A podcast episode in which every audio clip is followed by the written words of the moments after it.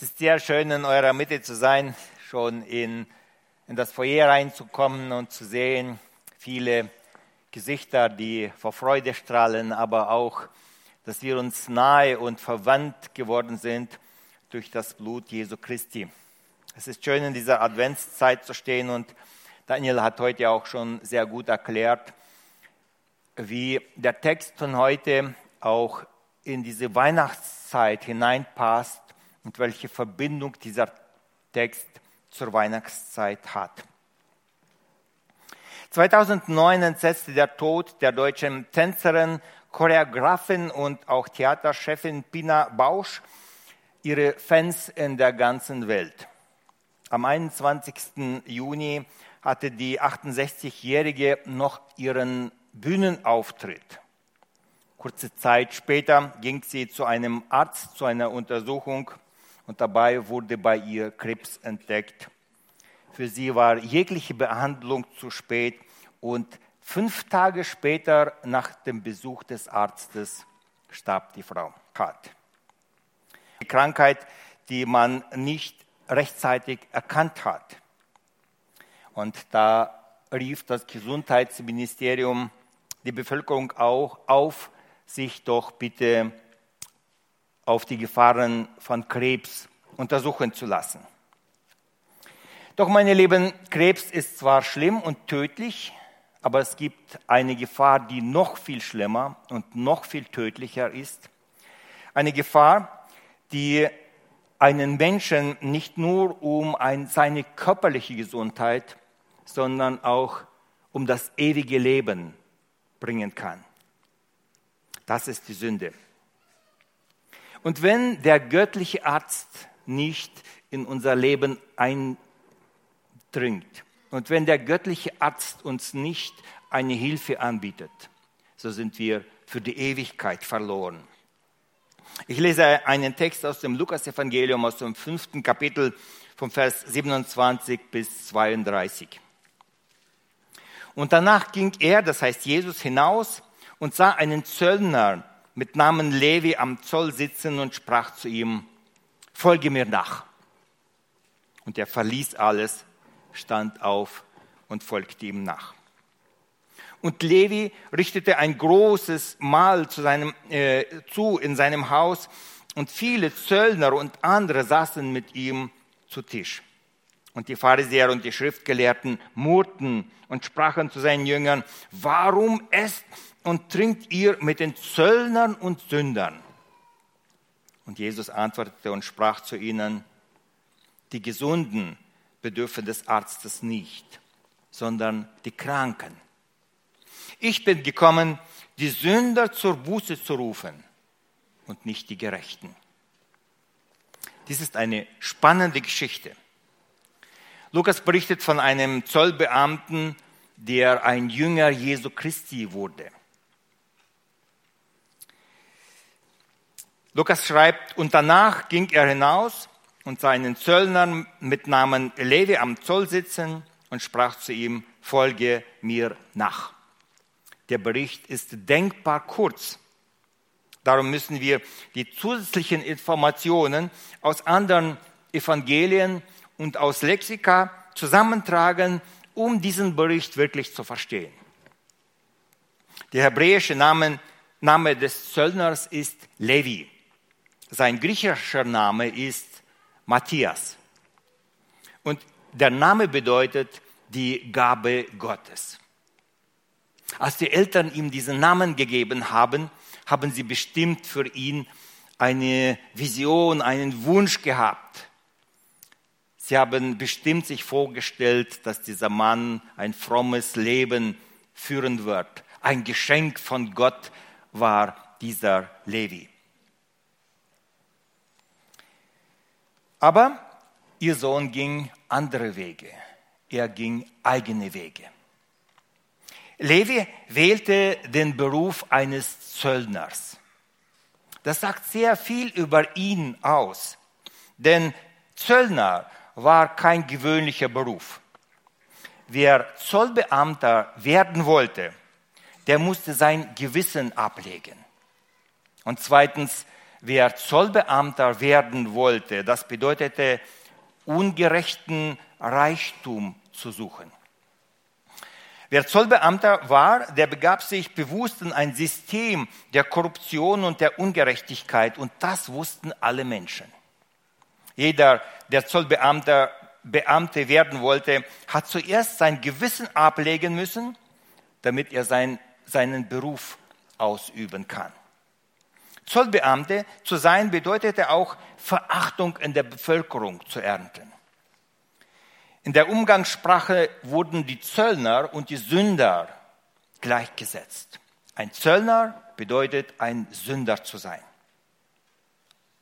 Dass Zöllner unbeliebt waren, das kann jedermann verstehen. Im Römischen Reich gab es ein ausgeklügeltes Zoll- und Steuersystem. Es gab Steuer auf landwirtschaftlichen Besitz und auch auf Handelswaren. Darum stand in den Toren einer jeder Stadt in der Regel ein Zollstand. Das war die wichtigste und meistens auch die einzige Straße, die in die Stadt führte und das war am Stadttor. Wer seine Ware zum Markt brachte, der musste am Zoll vorbei und er musste eine Abgabe zahlen. Wer seine Ware falsch deklariert hatte, der musste den doppelten Zoll zahlen oder auch die Ware konnte beschlagnahmt werden. Der Zöllner bekam vom Staat kein Gehalt, sondern er durfte sein Gehalt von den Zolleinnahmen abziehen. Somit finanzierte er selber sein Einkommen. Und darum war es für den Zöllner attraktiv, die Ware höher zu besteuern und auch falsch zu besteuern. Das öffnete Türen für Betrug. Der Zöllner konnte immer sagen, du hast falsche Angaben gemacht zu deiner Ware. Matthäus war ein Mann, der wusste, was er wollte. Schon früh hat er eine, eine Lebensrichtung gewählt. Ich will reich werden, um jeden Preis. Darum wollte er Zollbeamter werden. Was andere über ihn denken, das, das war ihm mehr oder weniger egal. Um dieses Ziel zu erreichen, war er bereit, Unrecht zu tun, er war bereit zu sündigen, sein Gewissen abzulegen und Verachtung der Menschen in Kauf zu nehmen. Das bedeutete, Zollbeamter zu sein. Matthäus wurde durch seine Arbeitsstelle am Zoll reich, sehr reich. Er hat alles bekommen, was ihm im Leben wertvoll erschien. Und er hat alles verloren, was in den Augen Gottes wertvoll ist. Und außerdem hat er seinen Ruf bei den Menschen verloren. Aber wisst ihr, Reichtum täuscht. Es gibt viele Menschen, die Reichtum mit Glück verwechseln und verbinden. Sie meinen, dass sie glücklich wären, wenn sie nur mehr haben würden. Viele Menschen wollen reich und berühmt sein, auf der Bühne stehen, ein großes Einkommen haben, von den Menschen, ähm, bei den Menschen ein Ansehen zu haben oder von ihnen bejubelt zu sein. Aber wenn man reich geworden ist, dann merkt man bald, dass Reichtum auch Angst und Sorgen mit sich bringt. Aber Reichtum macht nicht glücklich, obwohl man es gedacht hat. Wir lesen, dass Jesus den Matthäus einlud, sein Nachfolger zu werden, und er folgte ihm sofort. Das ist ein sehr knapper Bericht. Wir müssen uns vorstellen, wie es wohl gewesen sein könnte. Wenn Matthäus den Jesus, wenn Matthäus dem Jesus sofort folgte, dann musste er schon vorher viel von ihm gehört haben. Lukas berichtet, dass Jesus zuvor den Gelähmten in Nazareth geheilt hatte. Darum ist es möglich, dass der Zollstand von Matthäus in dieser Stadt gewesen ist.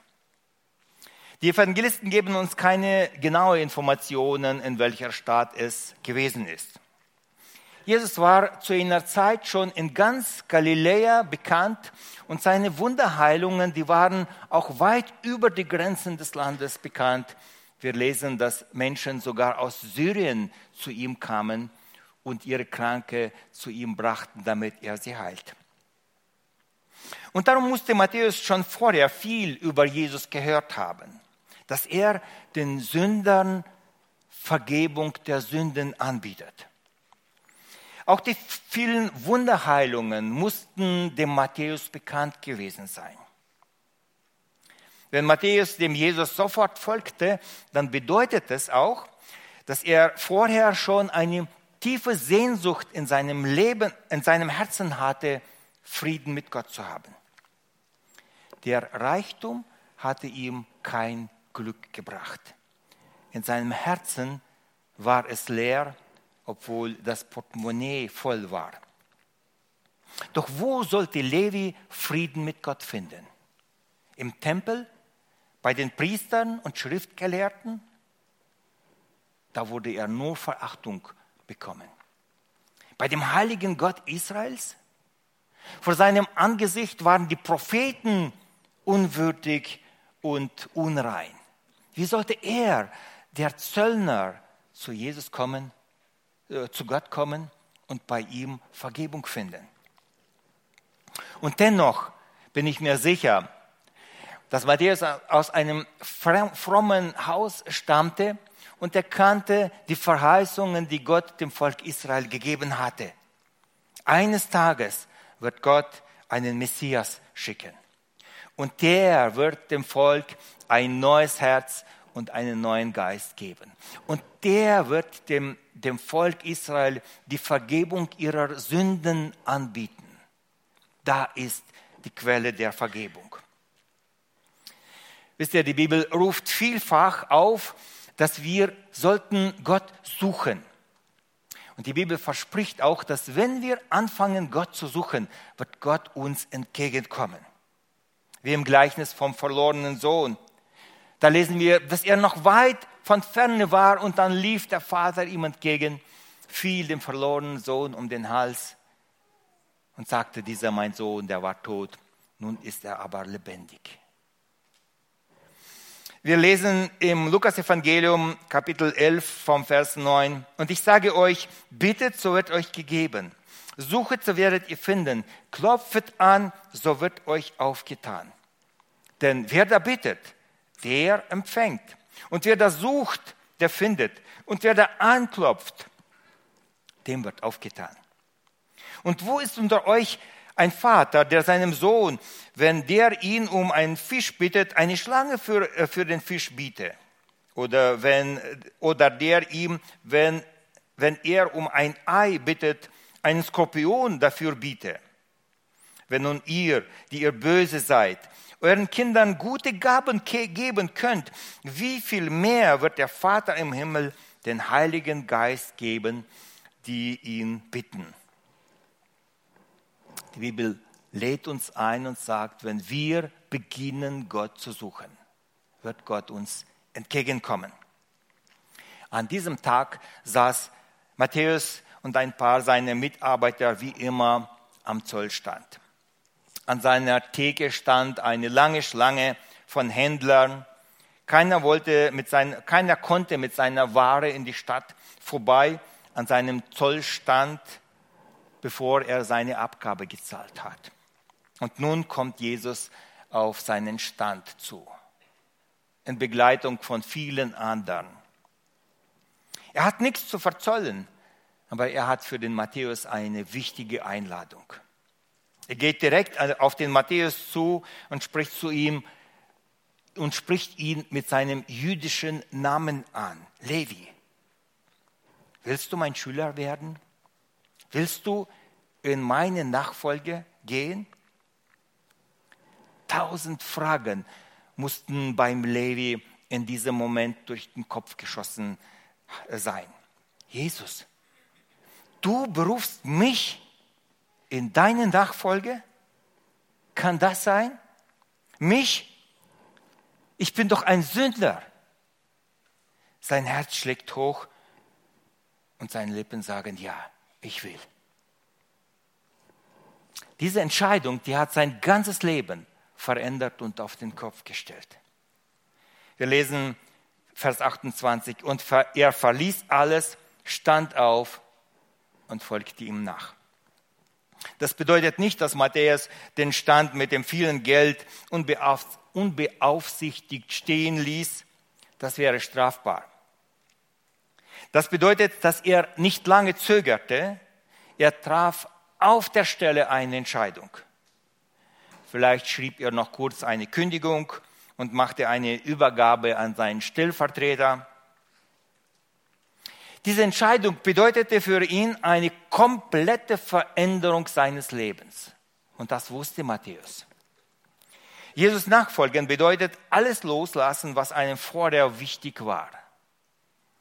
Jesus nachfolgen bedeutet eine Umorientierung des Lebens auf Vorstellungen. Jesus nachfolgen bedeutet, die Sicherheit des Lebens aufzugeben. Man weiß nicht, was auf einen zukommen wird. Und das verstand der Matthäus. Tausend Fragen und Ängsten, Ängste füllten seine Gedanken. Wovon, wovon soll ich leben, wenn ich diesen lukrativen, sicheren Job aufgebe? Matthäus hatte sich an einen gehobenen Status gewöhnt. Was wird meine Familie dazu sagen? Seine Töchter trugen schicke Markenklamotten. Seine Jungs waren cool in der Schule, weil ihr Papa reich war. Seinen schicken Wagen in Rot mit Pferden aus Ägypten gab es bestimmt nur einmal in seinem Wohnviertel. Und diesen Wagen konnte er in Zukunft nicht mehr finanzieren. Wenn ich Jesu nachfolge, dann bin ich raus aus den Kreisen der Mächtigen. Wenn ich Jesu nachfolge, ist es vorbei mit meinen Beziehungen. Wie wird meine Frau darauf reagieren, wenn ich ihr sage, dass ich meinen sicheren Job aufgegeben habe und diesem Jesus nachgefolgt bin? Werde ich auch in Zukunft mit meinem bescheidenen Einkommen auskommen? Diese tausend Fragen mussten dem Matthäus vor seinen Augen gestanden sein. Und gleichzeitig füllte eine große, eine grenzenlose Freude sein Herz. Endlich habe ich das gottlose Leben hinter mir gelassen. Endlich habe ich Friede mit Gott. Durch diese Entscheidung wurde sein ganzes Leben umgekrempelt. Alles andere ist er, hat er zurückgelassen und diese Ängste waren vielleicht immer noch da, aber irgendwie, war diese Entscheidung in seinem Herzen beruhigend, tröstend und auch zufriedenstellend. Ja, ich will dir nachfolgen. Eine große Freude erfüllte sein Herz. Matthäus konnte seine Freude kaum halten. Er wollte ein Fest machen. Verrückt. Er hat seinen Job gekündigt, und macht anschließend ein Fest. Komisch, nicht wahr? Ein Fest vorzubereiten braucht Zeit. Bestimmt hat es etliche Tage noch gedauert. Wen lädt man ein zu diesem Fest? Natürlich Jesus und seine Jünger. Jesus ist ja der Schlüssel, die zentrale Person. Aber dann auch viele andere. Zöllner, die Neureichen, Menschen mit Beziehungen in die höchste Regierungskreise. Warum wohl? Naja, das waren seine Kumpels. Das waren Leute aus seinen Kreisen, mit denen hat er vorher Geschäfte gemacht. Und das Erstaunliche dabei war, dass diese Menschen, das hätte kaum jemand gedacht, dass diese Menschen zu diesem Fest mit Jesus gerne kamen. Und manche von ihnen waren selber von Jesus überzeugt. Markus, also wir waren im Lukas-Evangelium, aber Markus beschreibt auch dieses Fest und er sagt, Markus 2, Vers 15. Und es begab sich, dass er zu Tisch saß in seinem Hause. Da setzten sich viele Zöllner und Sünder zu Tisch mit Jesus und seinen Jüngern, denn es waren viele, denn es waren viele, die ihm nachfolgten. Die gute Nachricht übersetzt diesen Text so, viele von ihnen waren zu Freunden Jesu geworden. Das müsst ihr euch vorstellen. Die anderen, Zöllner, Sünder und so weiter, Sie waren auch bei diesem Fest, aber vorher haben, sich, haben sie sich nie dazu öffentlich bekannt. Es war für sie ein, ein Problem, sich öffentlich zu bekennen und zu sagen, ich bin ein Sünder. Aber jetzt, wo der Matthäus den ersten Schritt gemacht hatte, da merkt man diese Sehnsucht im Herzen nach der Vergebung der Sünden. Das haben noch viele andere gehabt, aber die haben es einfach nicht so gezeigt. Sie, sie haben tief in ihrem Herzen versteckt, dass das, was sie sich schon lange gewünscht haben, diesen Frieden mit Gott. Die Freude der Sündenvergebung ist ansteckend. Sie wollten auch diesen Jesus näher kennenlernen und etliche von ihnen wollten auch Nachfolger Jesu werden. Auch sie wollten, dass ihnen die Sünden vergeben werden. Vorher waren sie coole Typen. Und jetzt wurde klar, dass etliche von ihnen genauso wie der Matthäus in ihrem Herzen eine Sehnsucht nach der Vergebung der Sünden haben. Die Pharisäer, die Frommen, die waren bei diesem Fest eher nicht dabei. Ein Pharisäer geht doch nicht in das Haus eines Zöllners. Das wusste jeder Mann. Aber sie hatten Groll in ihrem Herzen. Lukas schreibt, die Schriftgelehrten murrten gegen seine Jünger und sprachen, warum esst und trinkt ihr mit den Zöllnern und Sündern? Sie standen draußen vor dem Haus, sie diskutierten mit den Jüngern und sie schauten, wer alles in das Haus hereinkommt. Das war ein Skandal für sie. Und sie regten sich auf. Warum ist euer Lehrer mit diesem Gesindel? Diese alle Leute, das sind Gäste des Lebens, Levis, die sind Verräter. Das ist der Abschaum der Gesellschaft.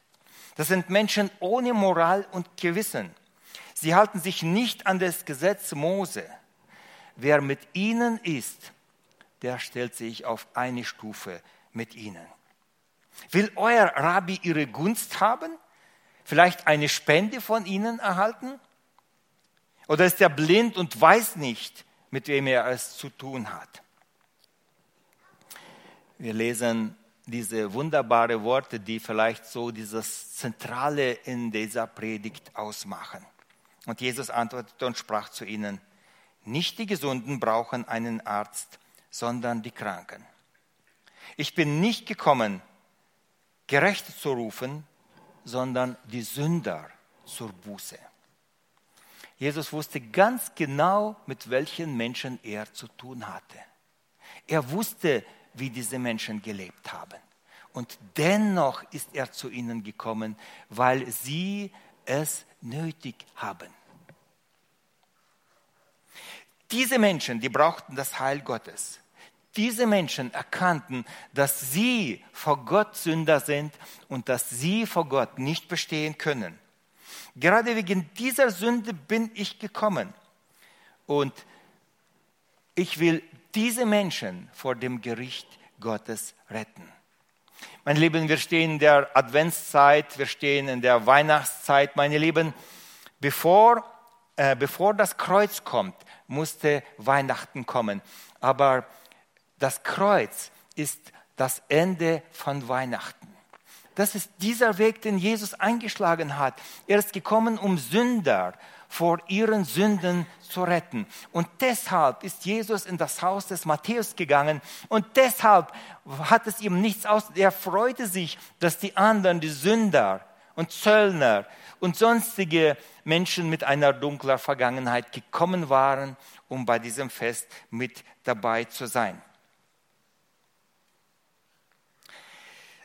Jesus sagt im Lukas-Evangelium im 19. Kapitel solche wunderschöne Worte. Er sagt, denn der Sohn des Menschen ist gekommen, zu suchen und selig zu machen, was verloren ist. Zu suchen und selig zu machen, was verloren ist. Lukas, warum hast du diese Geschichte aufgeschrieben? Damit ihr wisst, dass Jesus gekommen ist, um den Sündern die Tür in den Himmel zu öffnen. Dieser Text stellt auch viele Fragen an uns. Er lehrt uns auch sehr vieles.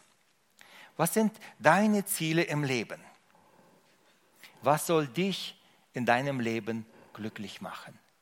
Für was lebst du? Es gibt kurzfristige Ziele, die uns in diesem Leben kurz glücklich machen. Vielleicht harmlose Dinge, Klamotten oder sonstiges. Aber letztendlich, was ist das Ziel deines Lebens? Für was lebst du? Ewige Ziele oder vergängliche Ziele? Matthäus hatte ein falsches Ziel und das hatte ihn von Gott getrennt. Welche Ziele und Werte ein Mensch in seinem Leben hat, sieht man oft bei, schon bei seinem Status bei WhatsApp. Das neue schicke Auto oder ein Segensvers aus der Bibel.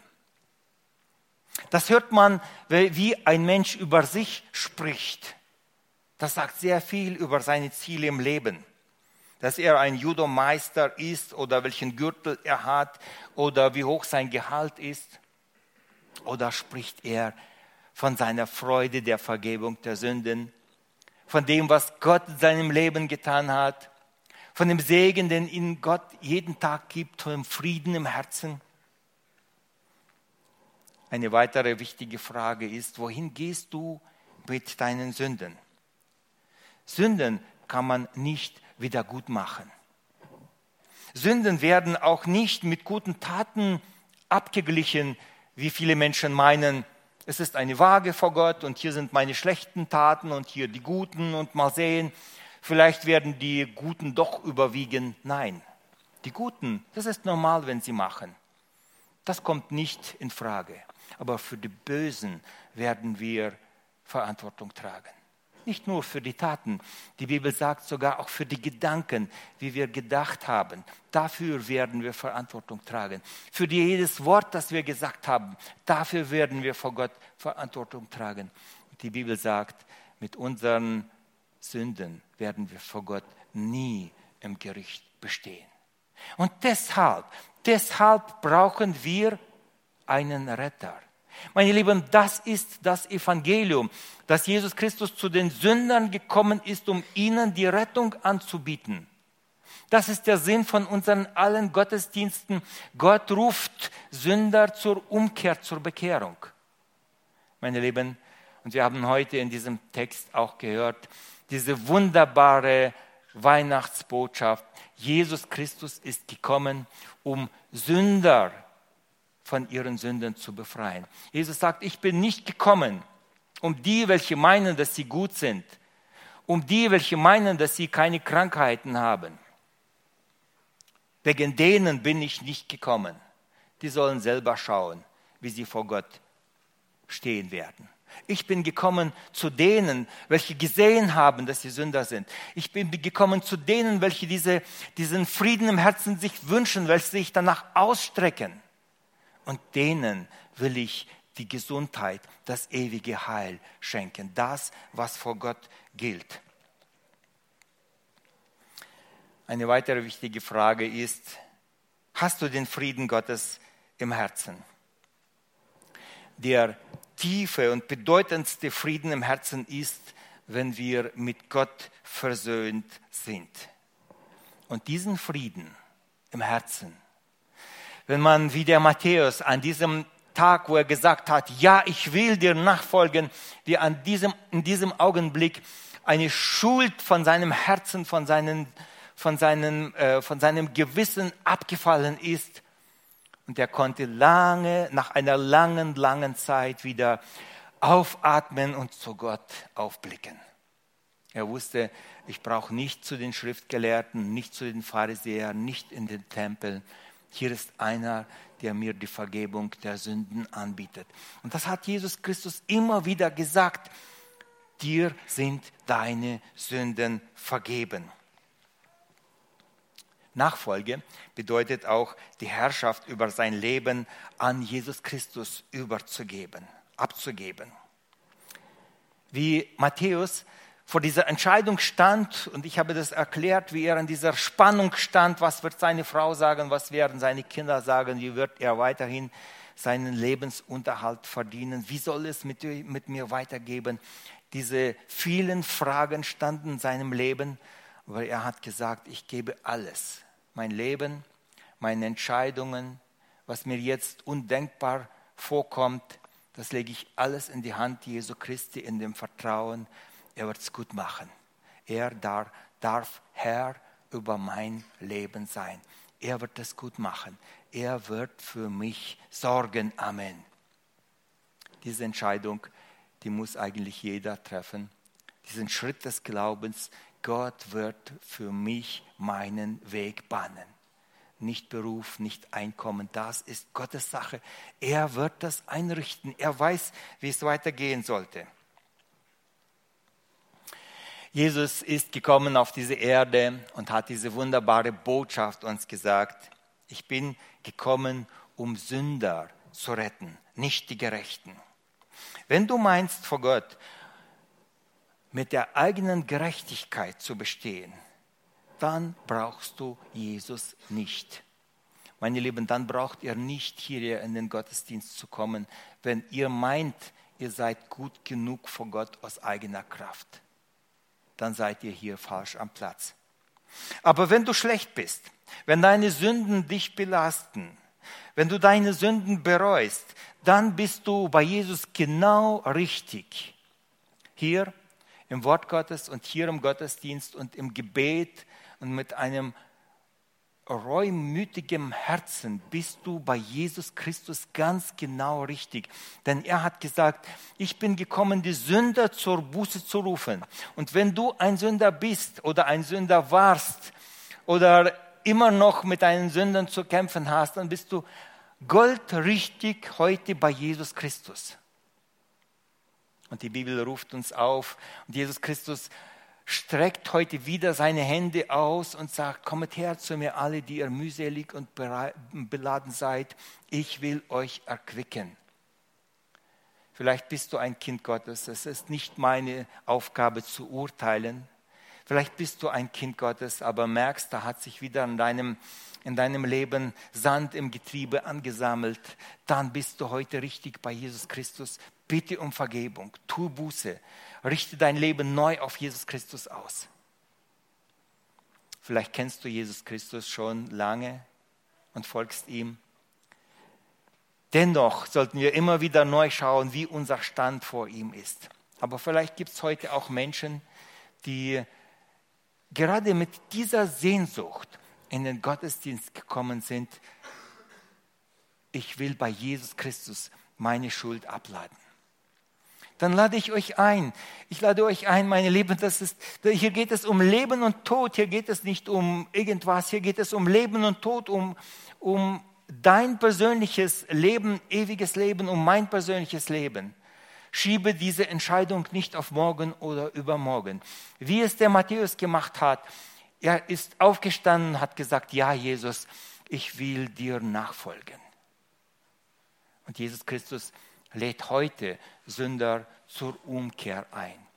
Ihr könnt heute nach dem Gottesdienst bleiben, zu einem Ältesten gehen oder sonst zu einer Person eures Vertrauens, die sich mit der Bibel und mit den Fragen über das ewige Heil auskennt. Ihr könnt heute eure Sünden vor Gott ausbreiten, über eure Sünden traurig sein und um Vergebung bitten und Jesus Christus wird euch annehmen. Jesus hat aus dem Zöllner Levi einen Apostel Matthäus gemacht. Er kann auch aus dir ein Kind Gottes und einen Mitarbeiter in seinem Reich machen. Er bietet dir den Frieden an, den sonst dir keiner anbieten kann. Und ich lade dich heute im Namen Jesu Christi ein. Zögere nicht überlege nicht lange. Mach diesen Schritt. Du weißt, dass dieser Schritt richtig ist. Vertraue Gott. Er wird die Fragen deines Lebens klären. Amen. Ich lade euch ein, lasst uns jetzt noch miteinander beten. Ihr dürft laut in kurzen Gebeten beten oder auch stille vor sich. Und ich lade euch noch einmal ein, geht heute nicht mit euren ungelösten Fragen nach Hause. Amen. Wir beten. Lieber Vater, wir danken dir von ganzem Herzen, dass du heute in dieser Welt, wo so vieles wankt, wo die Ungerechtigkeit ausbricht, wo Menschen im Krieg oder auf dem Sterbebett in ihren Sünden sterben und keinen Frieden mit Gott haben, wo sie blind für ihre Sünden, für ihre Vergehen sind. Aber du bietest heute immer noch durch deinen Geist und in deinem Wort, in vielen Gottesdiensten, in deiner Schrift den Frieden an, den Jesus Christus uns gebracht hat. Wir danken dir für den Heiligen Geist, der uns die Augen auftut, der uns ruft und zieht. Und ich bitte dich, Herr Jesus Christus, dass du diese Gnade heute auch in unserem Gottesdienst wirken lässt. Ich bitte dich für mich, für meine Geschwister, für unsere Gäste, dass du uns Gnade schenkst, dass wir erkennen können, dass wir in die Ewigkeit gehen und dass wir ohne Jesus Christus in der Ewigkeit vor dir verloren sind und verdammt werden.